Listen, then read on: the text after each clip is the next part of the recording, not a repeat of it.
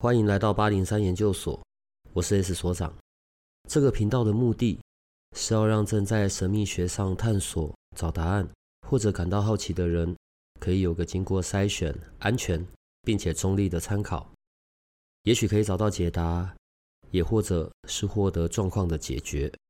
欢迎你在这里和我们一起接触神秘学里有趣的人事物吧。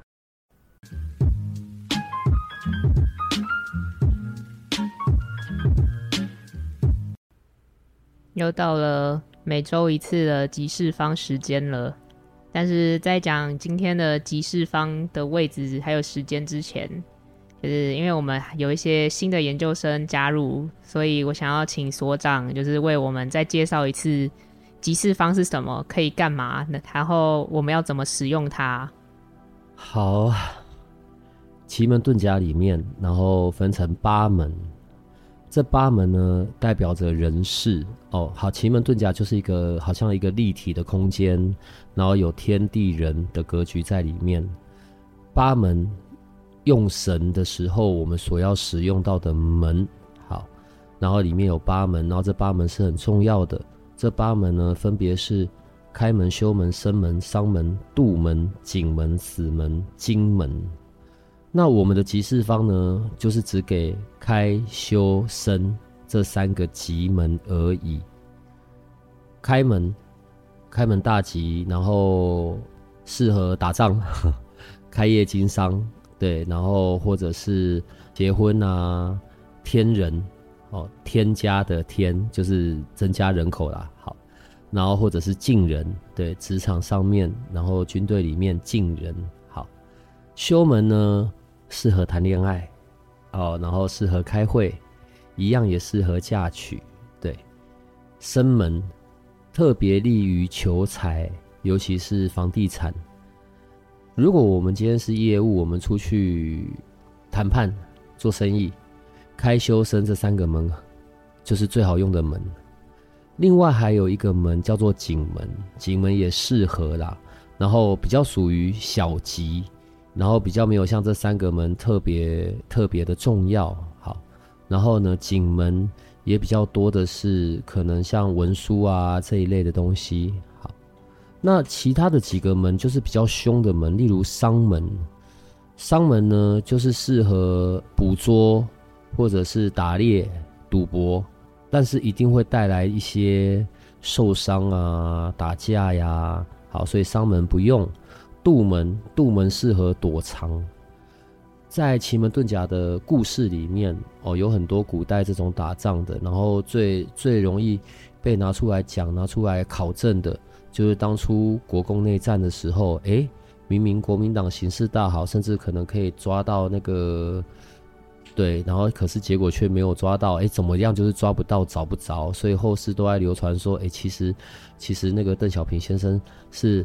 呃呃，错错了，其实毛泽东先生，完蛋了。好，其实毛泽东先生会非常的能够使用奇门遁甲，反正这些都是传说啦，听听就好了。对，所以杜门躲避，然后判决长刑，好，这是杜门。死门就只适合送送丧，就是只适合办丧事。对，其他还还有打仗战争。金门官非，然后诉讼、埋伏、赌博，对，其他都不可为。好，所以只有这几个门，就是八门的用意是这样。那在我们这边所提供的集市方，我们说这是一个立体的天地人盘，其实它是不停在移动的。当然，因为是中国的古代术法。所以一样，每天的十二个时辰在变动。它不是只有八个门哦，然后今天哪一个时间哪个门好就没事了，因为里面都还藏有东西。例如说我们在讲的心反门反啊，心服门服，或者门破吉行，然后或者遇到什么白虎天蓬天瑞，或者遇到五不遇时，八零三所给的集市方都是经过挑过的，没有任何其他变数，很单纯的。所以我们不需要去想怎么样去解开，或者怎么样去破，你就单纯的就这几个时间。当然，相对的，它的时间就会比较少。好，那如果运用我们所给的集市方呢，就是用今天晚上我睡觉的地方是我的中心点，然后配合我今天要出去的时间，找出适合我要做些什么的方位。如果没有要做些什么，那就算在那个时间点往那个方位哦，例如说我去运动啊、买菜、走路、吃饭，持续十五分钟以上哦，我就纳吉气。然后充电氧气，储存好运，有一些意外的惊喜，逢凶化吉，或者是我是在室内空间，我也没有要出去，我就在那个方位摆一杯水，摆十五分钟到半小时，喝下那杯水，一样也有纳吉气的作用哦。然后我们所放的，假设假设现在我说哦，今天的午时，然后生门，然后方位呢在正正正东方。好，所以如果我是在那个时间点，我要出去跟人家谈判做生意，所以我就是背望向衰，意思就是我就坐在那个空间的正东方，正东方是我的背，我的背朝向正东方，我面对的就是西方，我让来的人是坐在我的对面，也就是他是坐在我的西方的位置，那对我来说，我的形式创造形式。的那个形式就做出来了，我比他大，所以呢，这些就是集市方很好去运用的方式。那如果是修门，那就我刚刚讲了嘛，适合谈恋爱，也适合和平分手，也适合去求神祈福、化解纷争，对，比较偏向休闲的啦。开门呢，在我们这边就是名正言顺、公开的首次见面的业务拜访，跟正财有相关的业务行为。生门就是。拿来做谈判的，有的时候，如果我们是在做很难得有的好时间，我们要用那个好时间来做聚宝盆、生门。生门是我最必须要用的那个门的。好，所以集市方的回答这样可以吗？所长真的是东方老灵魂，就是他只要聊到这一些奇门遁甲啊这一种。东方术法类的东西，他都会非常的高兴，然后就会侃侃而谈。我看起来有很高兴吗？好，然后呢？然后另外再提醒大家，就是这礼拜八月四号是天赦日，如果大家有空的话，可以去自己常去的庙里或是大庙走走逛逛，去感受一下天上降下来的祝福，然后不要忘记。你那个赦罪的心很重要，就是你要诚心的去道歉，就算你不知道自己做错什么。天赦日启动的关键在于个人内在的忏悔。我觉得也不是说要去跟谁道歉，可是用天赦日的时间，然后好好的来重新看一下自己在这一大段时间里面，哪些需要调整，哪些无意间伤害到人。哪一些做得还不错？运用天赦日的时间为自己做一些总结，这个东西才是整个启动天赦日的关键，个人运势的天赦日的关键。嗯，讲到就是那一种跟个人相关的事情，有一个问题我想要请教所长。嗯，就是因为我的妈妈她是做电视购物、网络购物相关的工作。所以她每次看电视的时候，都会很习惯的转到电视购物台，然后我就会看得很烦躁，因为先撇除掉就是我对那些主持人的，他因为那些主持人肯定是活人嘛，先撇除我对活人的喜好还有厌恶，就是他们有的时候会介绍一些可能招桃花啊、招财的小物件或大物件，就是那种小到戴手上的，大到放家里的。真的直接占据你一整个角落的那一种，就是超大的风水摆设，然后都会开一些非常惊人的价格。然后我每次看着那些东西，然后再看着就是主持人跟来宾讲的天花乱坠，然后我就一直在想到底谁会买这个啊？当然我不是想要就是说买的人就是他们可能被骗或者是怎样，我觉得这种东西他们自己觉得有效那就有效。但是我有点好奇，就是所长对这种东西有什么想法吗？因为我觉得那很大一部分是心理作用。我不是说他们没效，但是假设我认为它没效，就算它真的有效，也对我来讲也是没效的。我觉得我我不会用被骗来看，也不错哎，我跟你很久没有，我们两个人没有录了，你现在真的有准备。我觉得我不会用没有用来看，但是是否有符合个人的现况？我我觉得有一个状况是这样子的，可能我们刚拿到一些所谓的改运物件，不管是属于风水上面的，或者是个人上面的，个人佩戴式的，它很容易有一个状况是，刚开始觉得很有用，可是后面就会觉得，哎，怎么昙花一现，或者感受度没有那么强烈。如果运用。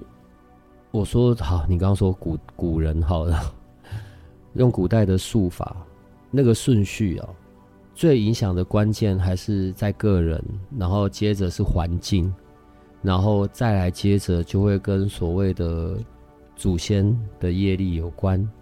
我指的业力不是那种作恶多端，然后我我要帮他还债，不是不是。我们以前讲过，例如像众生机好了，然后因为。我们的祖先跟我们的 DNA 上面还是一样的，对，所以这一些东西会流传下来。所以在中国古代的术法都是往这个方这三个方向在做，只是因为我们现在比较科技，我们大家都可以有解释。那为什么最最最重要的那个部分跟个人有关呢？那我用紫微斗数来讲好了。每次到了流年，然后有流年四化，在去年年底、今年年初，我们在。提醒我们的研究生的时候，我们就有讲到二零二三癸卯年贪狼化忌，贪狼主欲望，也主那种比较桃花。如果本来就已经化忌，流年化忌了，在你的命盘上面，你又落陷，那你今年完全不可能有机会有桃花。就算你要硬要挤。那可能是烂的桃花，桃花可能会为你带来不好的结果，所遇非人，这些都还小事。万一是桃花劫呢？你看，我们今年年初在讲的时候，我们都还没有感受到贪狼化忌的威力。可是来到年中间，你看这几个月那么多过去的事情，或者没有处理好的感情关系，甚至已经离完婚了，还在为小孩吵闹。这些事情都在发生呢。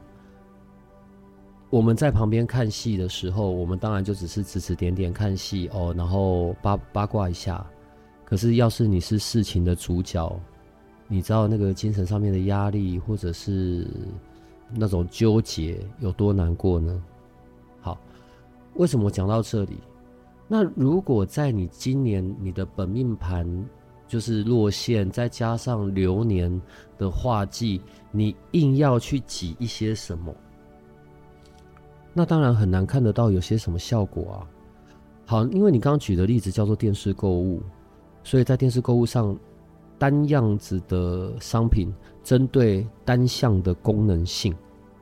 那我如果今年就很欠缺，他来了，他光补那个我很欠缺的那个洞。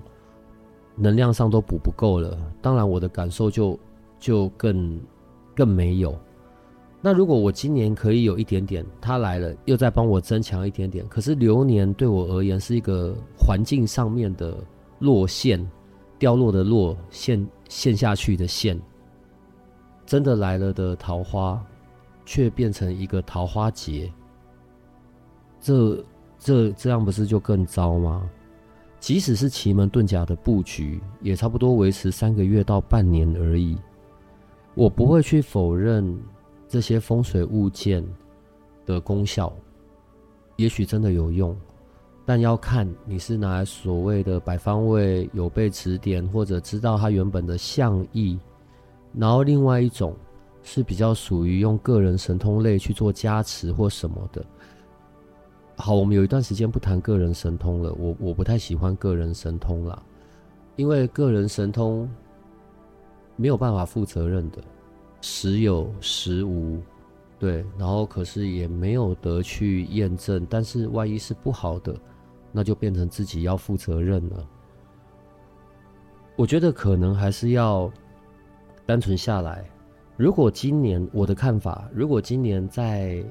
整个属于桃花上面的哦，有贪狼的这一些大环境，那其实今年是不是应该比较适合好好把自己调整好，调整到一个你知道准备好迎接真的生命中的真命天子、真命天女的出现。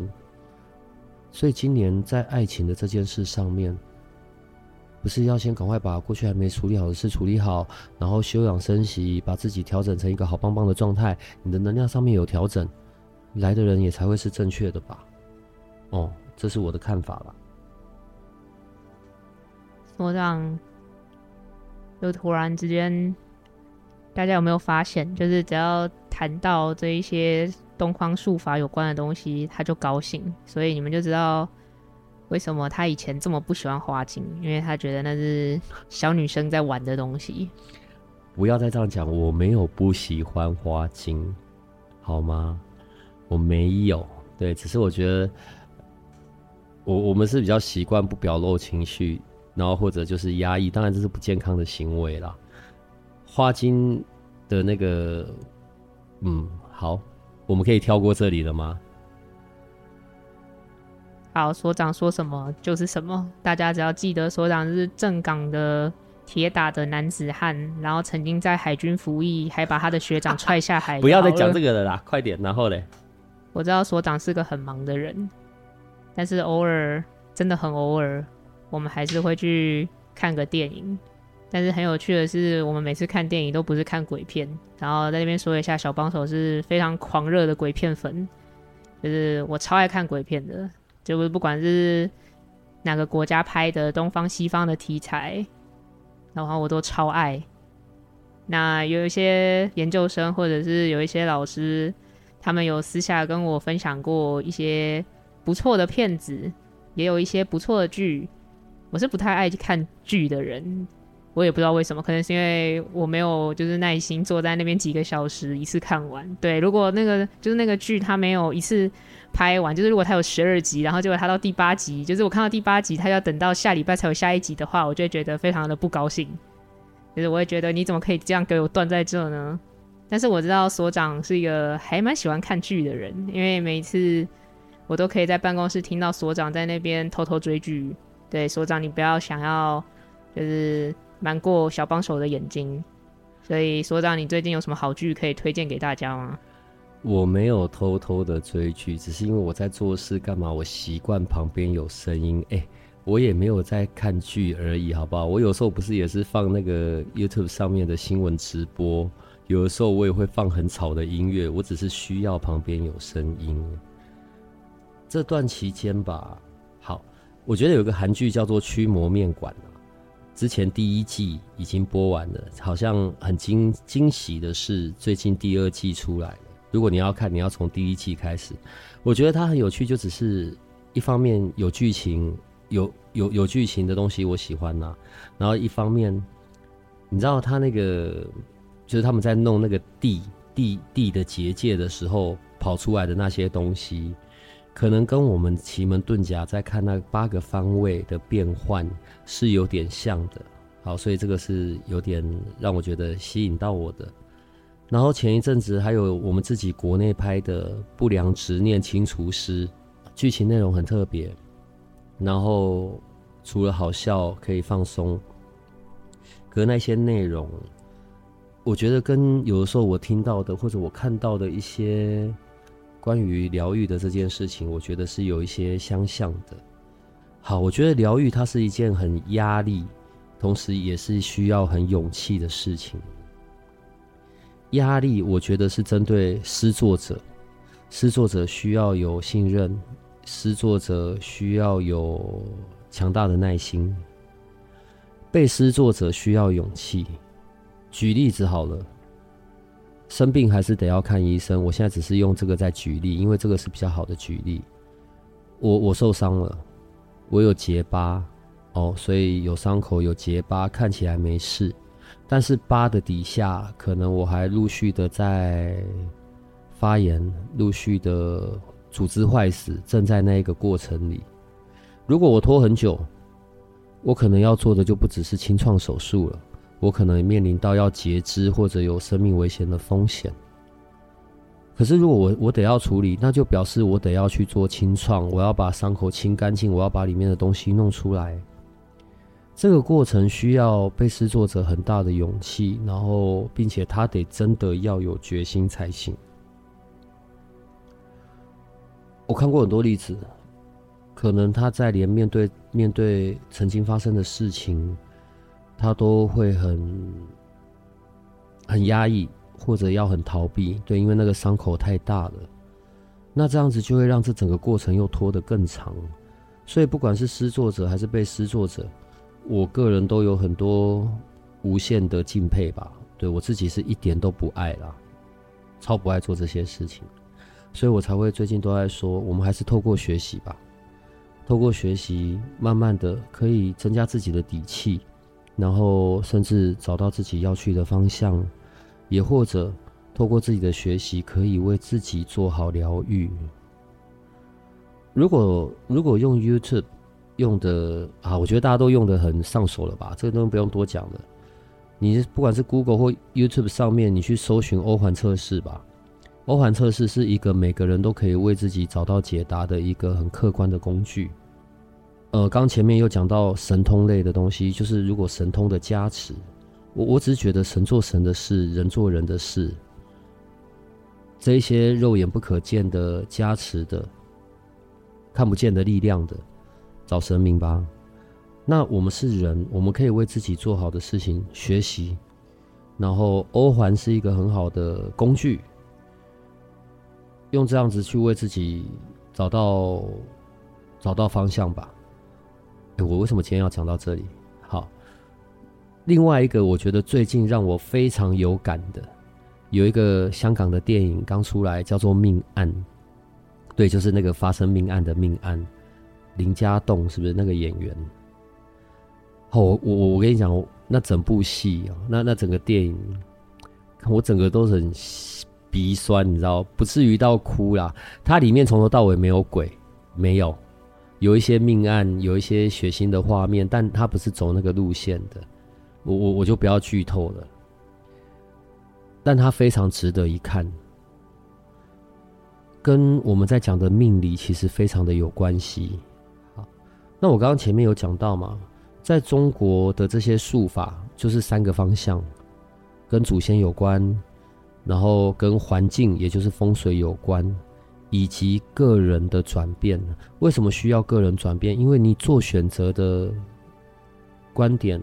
你做选择的想法不同，你当然就会创造不同的结果。那到底是什么影响了你在做选择呢？那跟你个人的心境就有关了。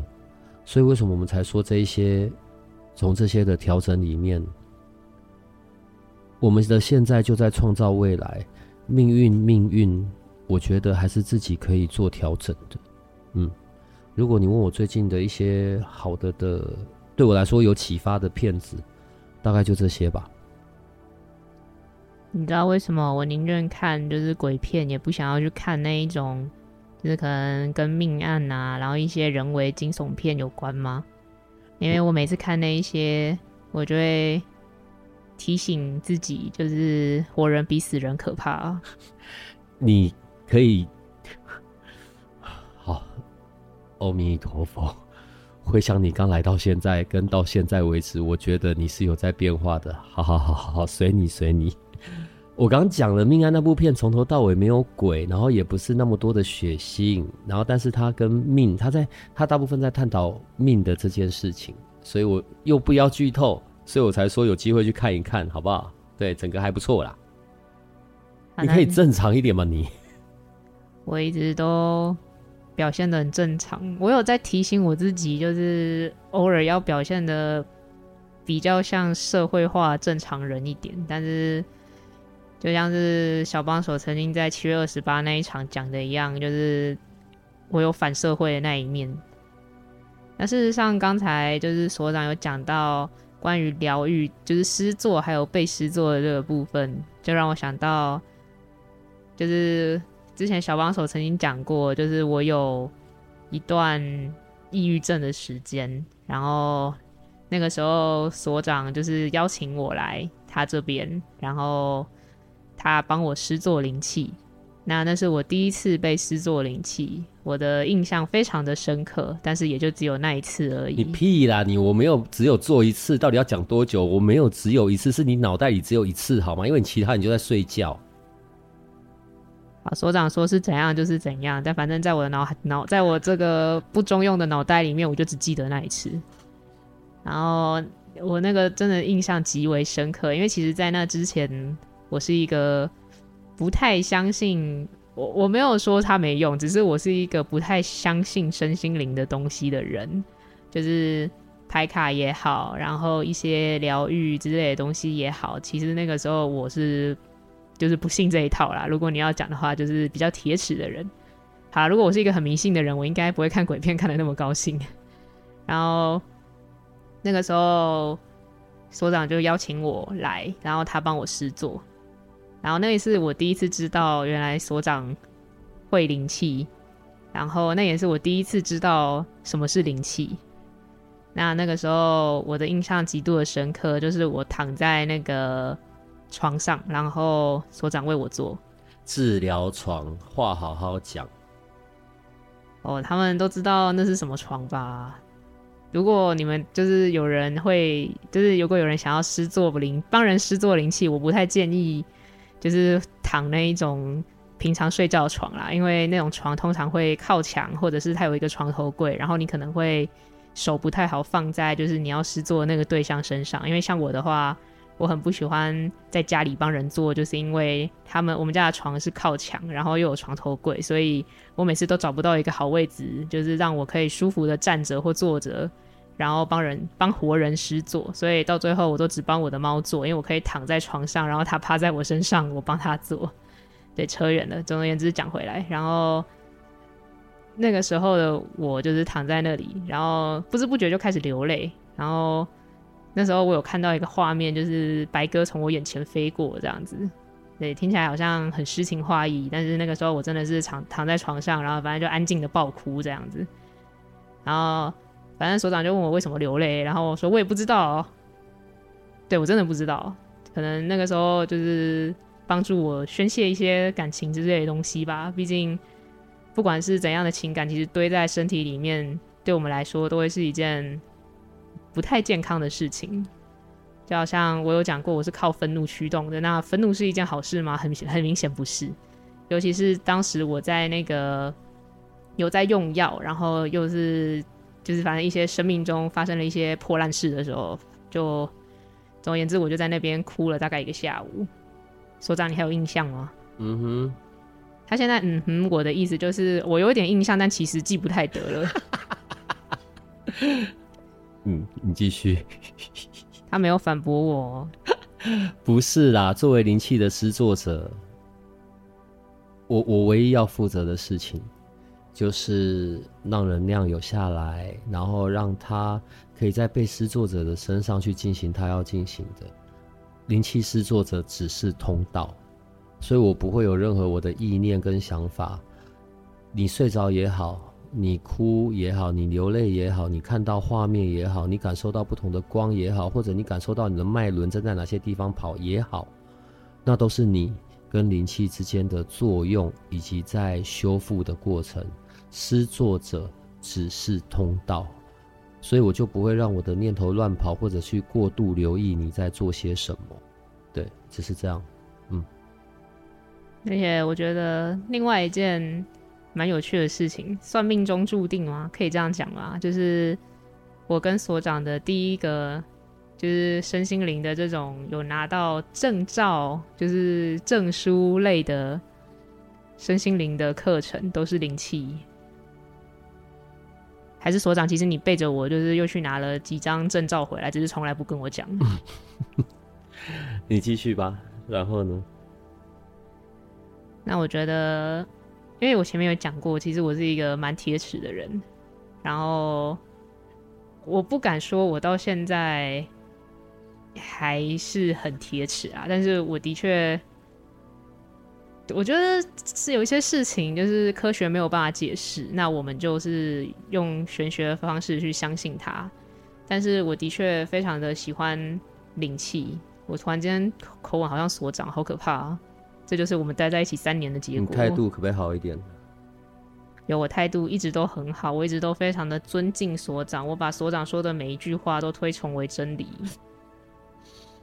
总而言之，我觉得灵气很好的一个点是，其实有的时候我们的身体或者是一些感受上的部分不是那么敏感，就是这种事情其实是非常个人的，就是哪一个疗愈或者是哪一种方法对我有效，这个真的是每个人都不一样。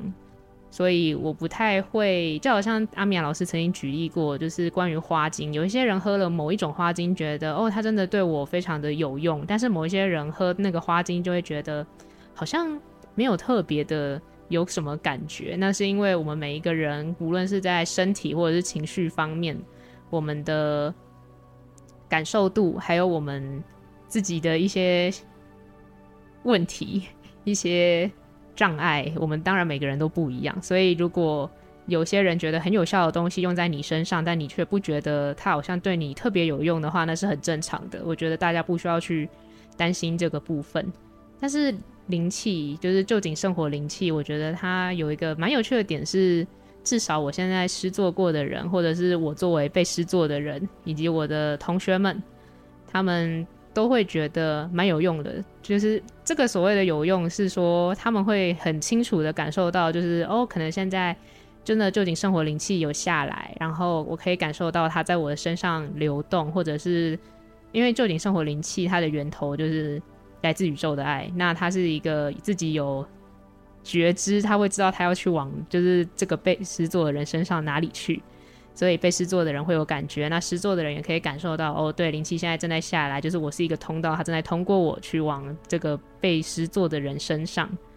我觉得大家如果有空的话，都可以去尝试看看，就是可以不管是学习也好，或者是去被诗作看看也好，我觉得大家都可以试试，反正试试又不会怎样，是吧？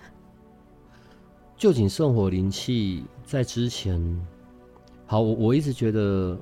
灵气是非常适合开始进入身心灵领域的学习，因为你不管对自己做，或者对身边的家人做，它都是可以有效果的。然后你并我们并不是所谓呃治疗师，这也跟治疗的行为无关。反正在台湾就这样嘛，然后在国外是很多辅助的治疗法。透过你，因为你经过点化，然后你也知道怎么施作，你也知道脉轮，你也知道守卫，因为重点是延续下来的那个点化，然后你只是通道，所以你为自己做，你为他人做，让这些疗愈自然而然的在跑，没有牵涉到什么很高深的要求啊、理论呐、啊，然后它就是一个很简单诗作的。然后却可以有感受的，在过去，我们介绍不同的老师，然后你可以去找那些老师学习。现在有一些调整，是因为哦，我们总算有自己的教室了。那你知道，我就是一个很没安全感的人了。我就觉得，如果要开始跨入这个领域了，这个可能是一个最好、最最好、最安全。我我现在都很留意安全这件事，最安全的开始。如果我们的听众、我们的研究生打算从这个地方开始，那我就想要我是可以有在旁边看着的，不管到时候上课的老师是谁，或者是我，至少这一个课程，这个旧景灵气的学习初阶是有八零三在看着的。有这么一个可怕的所长，我想平时应该还 OK 吧。然后加上我们现在好像有找到教室了，所以我才想要让八零三有自己的臼井圣火一阶、二阶的灵气课程来开始启动。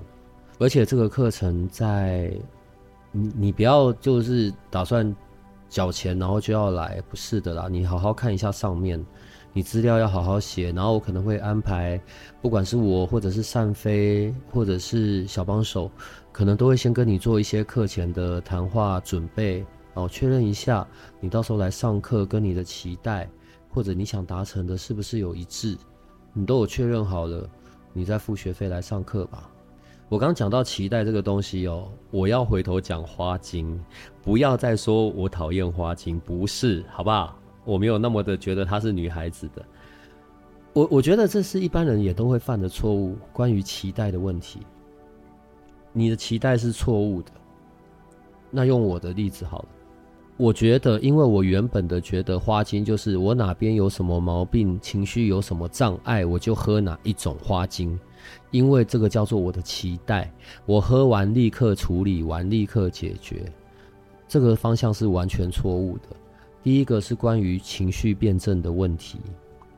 我个人呢，你跟我讲几种情绪的状态好了啊，不要，我不要讲别人，讲自己。看起来我好像是非常的凤仙花，可是某些时候，可能圣心百合对我造成的修复。会是比较深层的，比较可以达成的。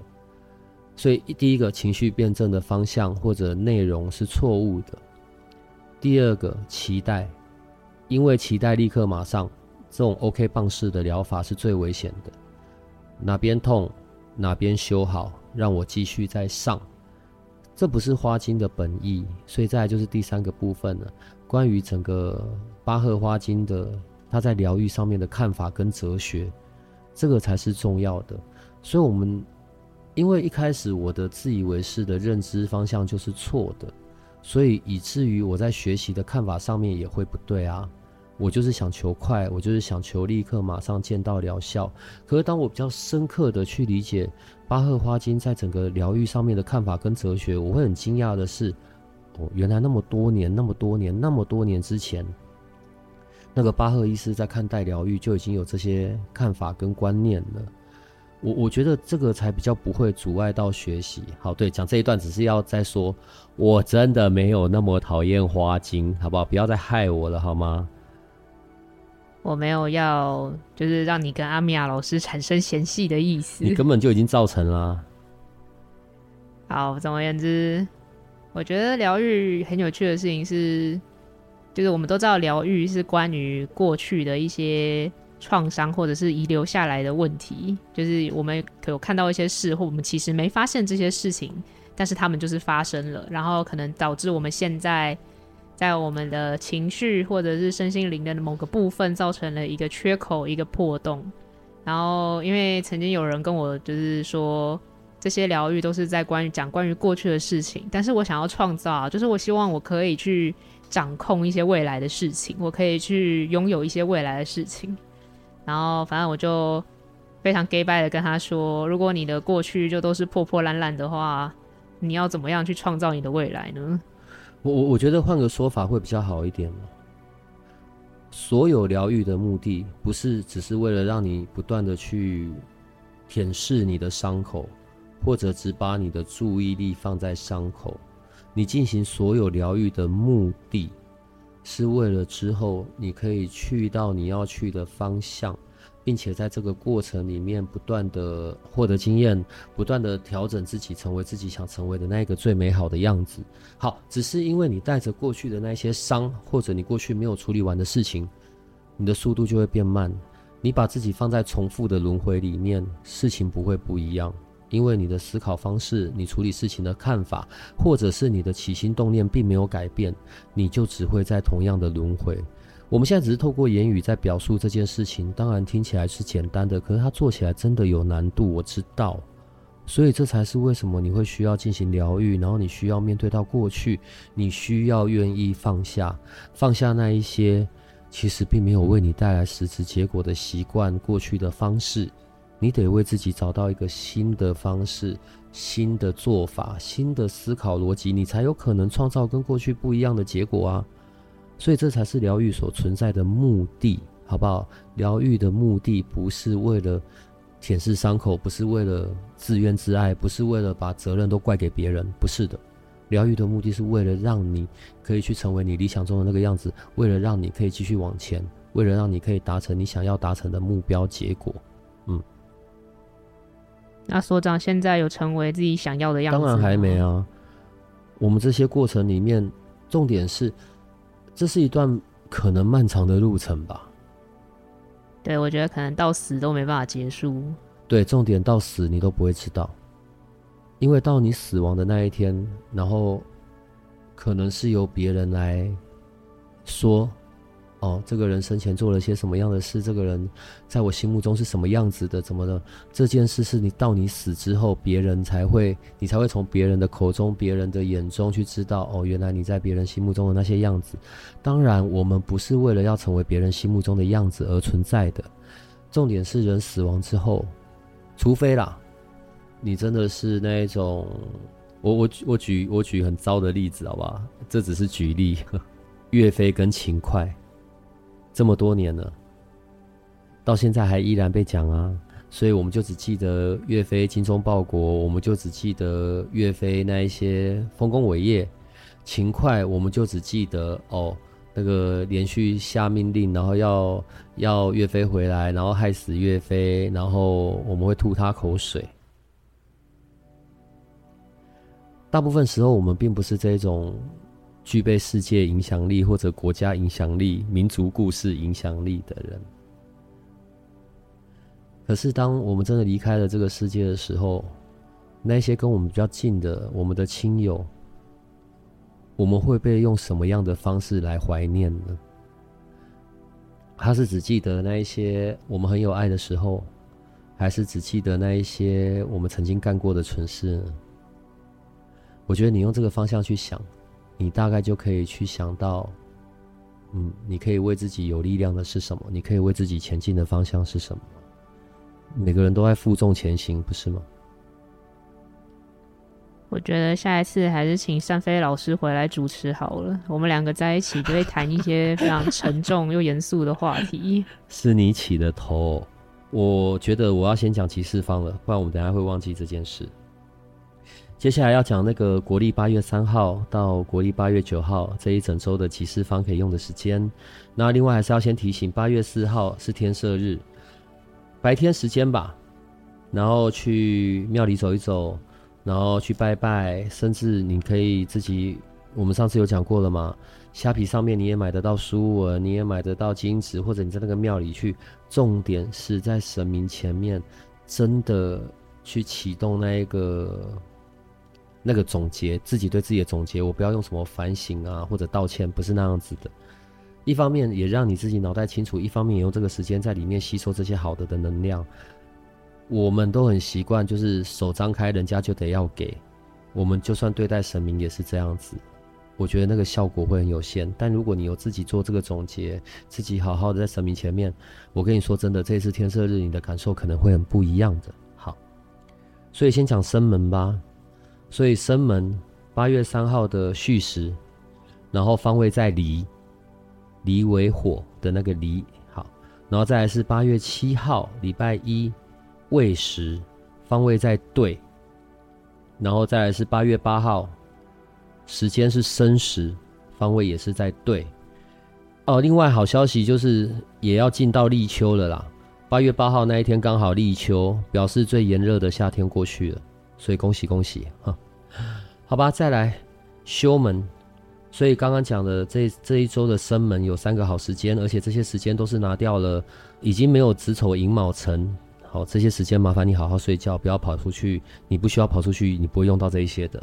然后也拿掉了心反门反五不遇时，然后门破吉行这一些什么白虎天蓬的都拿掉了，就是很单纯的。好，所以刚刚是生门，再来是修门。修门的话就八月四号。八月四号礼拜五的巳时，然后呢，方位在正。然后八月五号礼拜六戌时，方位也是在正。然后同样的八月五号礼拜六的亥时，方位在巽。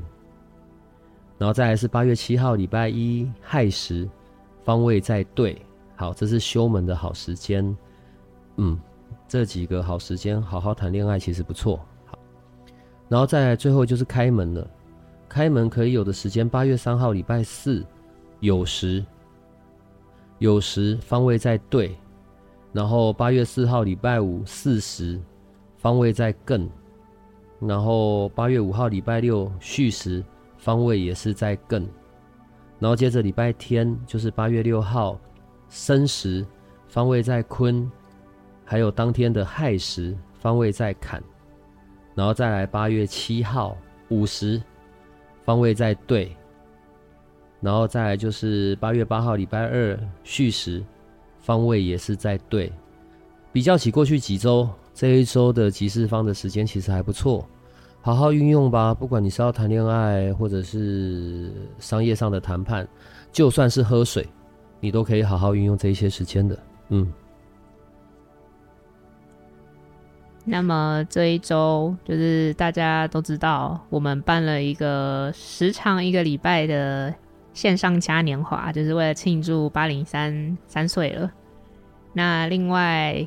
今天录音的时间是八月一号，那我们的集市方是每个礼拜三都会放上去。那在我们放上这一集的隔天，同时也是所长的生日，耶、所以需要帮你唱生日快乐歌吗？你其实很虚假，不用说我很瘦就可以了，帮我增强一下那个我的自我催眠，让我可以好好的身形好一点，嗯。其实所长才是最虚假的那个人。怎样？我就有在哎、欸，我有在那个哎、欸，我有在晚上不吃东西，你知道吗？我还以为你要跟我说什么，你有在运动之类的。嗯，看来是小帮手自己想太多，一厢情愿。那事实上，因为这一周八月四号是天赦日，所以我们前段时间。就是让有让各位研究生们，就是如果大家愿意来这边手写书文的话，就是大家可以过来。那那一段时间，所长非常的烦躁，因为这边陆陆续续就是有研究生们进来，然后带来了活人的能量，就是那个活人的能量太闪耀了，然后让所长非常的你话要好好讲，不要弄的那一种，好不好？是我个人羞于见人，所以我怕人多，好吧？但也没多到多少，我们都还是有好好说话的。只是我不太习惯我们这个小小的山洞里面哦，多了一些人，然后我们这也不是一个非常的，我们此刻现在在这里不是一个非常适合待客的环境，只是这样。但是，呃，写书文的事情已经过了，所以短时间之内也并不需要再有人来了。所以他就是很高兴，就是他又能继续龟缩在他的山洞里面，自己在那边读他的各种术法的东西，然后小帮手就在旁边插科打诨这样子。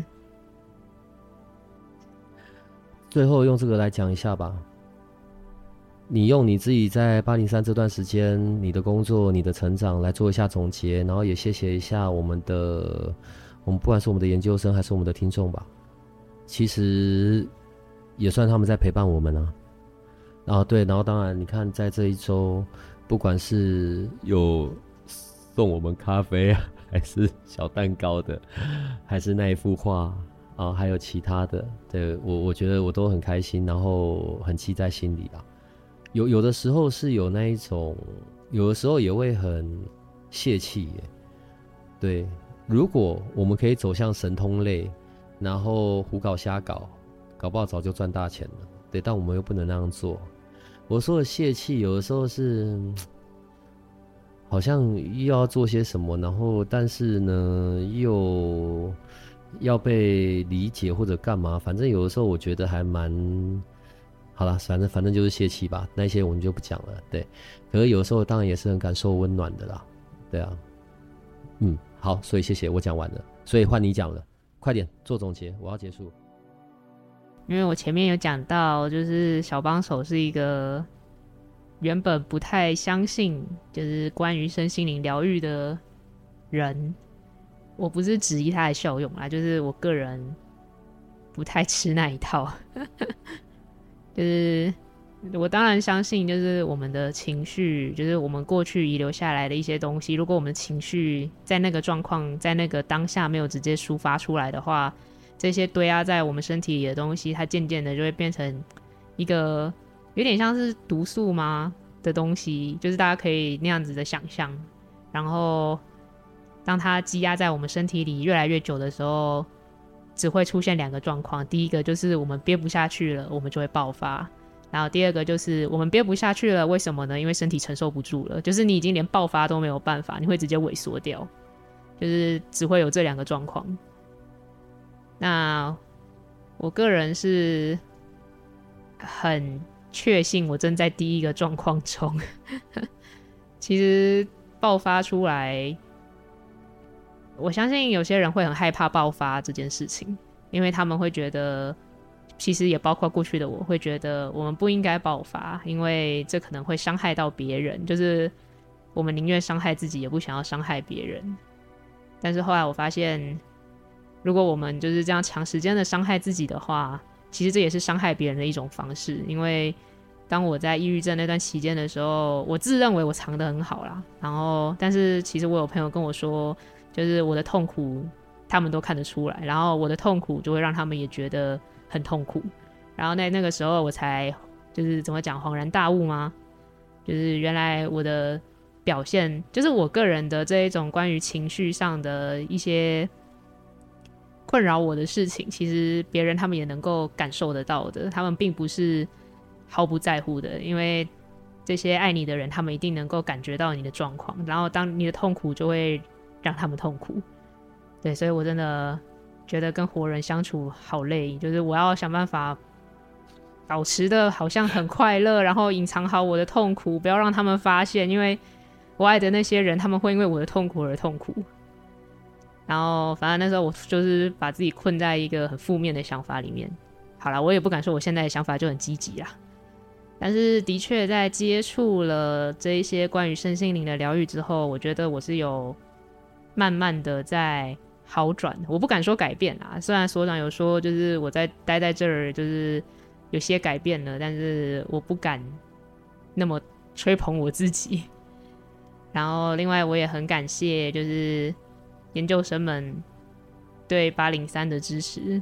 然后，我也很感谢，就是这些陪伴八零三们，呃，不对，陪伴八零三八零三们，陪伴八零三一路走来的。就是这些给予我支持、给予所长支持的老师们，但是就是研究生们，你们要记住，要是没有你们的话，是不会有八零三的。那有一些研究生们，我知道他们正困在，就是好像过去的小帮手一样，就是被困在自己的一些状况里面，然后正在承受一些可能外人不太能理解的痛苦。那我想要说的是，就是当你们有这些感觉的时候。这都是正常的，不要就是责怪自己，然后就是想要硬把自己往前推，因为其实这个在这个状态之中的人，活人就是他，我们已经是没有任何动力有办法往前走的了，就是我们已经深陷在泥沼之中，所以有的时候，当我们越去排斥这个状况，反而会越把自己往下压，这、是一点过来人小经历啦，然后也不需要去觉得说。就是哦，我好像做错了什么事情，然后所以我才会被惩罚，说我要在现在就是承受这一些痛苦，然后去面对这一些我觉得我无法 handle 的状况。其实这就是人生，你懂吗？就是我好像回到了一个听起来很负面的想法，但是真的有的时候我们就是去接受它，就是哦，好，我知道了，有这件事情发生了，然后好，既然它发生了，这就是我生命历程的一部分，我就去接受它，看到它。然后就嗯，好，我知道了。我现在正在一个非常痛苦的状况里，那我有什么办法可能可以改变这个状况，或者是去至少减轻一些我的痛苦？那比方说，像是刚才我们提到花精灵气，然后如果有需要，就是找人聊一聊的话。但这个状况就是每个人状况不一样，每个人有效的方法也不太一样，所以。假设说大家觉得哦，好像某些方法某人说很有用，但我好像没用，这也都是正常的。我会鼓励大家就是多去试试看。但是假设说在一个方法你不适用，但是别人适用的时候，你也不要沮丧，因为这本来就是每个人都不一样。觉得因为这个世界上绝对没有第二个人跟你的状况完全一模一样，所以大家也不需要灰心或者气馁。然后，假设有这位就是正在走上灵性道路，或者是对灵性道路有兴趣的研究生们，就是我也会很建议可以去试试看灵气或者是花精。然后我非常极度推崇急救花精，因为我是一个。你讲了老半天，我前面还在感动，你现在还是给我塞急救花精。因为急救花精，我真的觉得它对我极度的超级的有效 啊，就是帮助我脑袋放空。因为小帮手是一个曾经用药很多的人，所以我的脑子有一点点不如常人。这这一点我自己是有感觉的，就是这一点我自己非常的有所体悟。所以有的时候，如果我讲出来一些很不像正常人会说的话，就是也请各位研究生稍微的原谅一下。对，但是我的反社会那一面，我一定会在各位研究生面前，就是把它藏得好好的，只会只有所长会看到，可能还有一些老师会看到。那总而言之，非常的感谢各位研究生们，就是没有想到八零三居然可以活到现在。对，就是居然可以 来到三岁了。虽然我们其实第一集不是在八月三号播的。好了，就这样吧。不管是我们自己。或者是我们的听众，我们的研究生，尤其那些很老的，从一开始就跟着我们在一起的，或者是在这边的一些老师们，我想随着时间的流逝，每个人都有在成长的，这是好消息，就还不错。然后三岁，谢谢，嗯，我们就继续再来到四岁吧。好了，就这样吧，拜拜。谢谢大家，大家拜拜。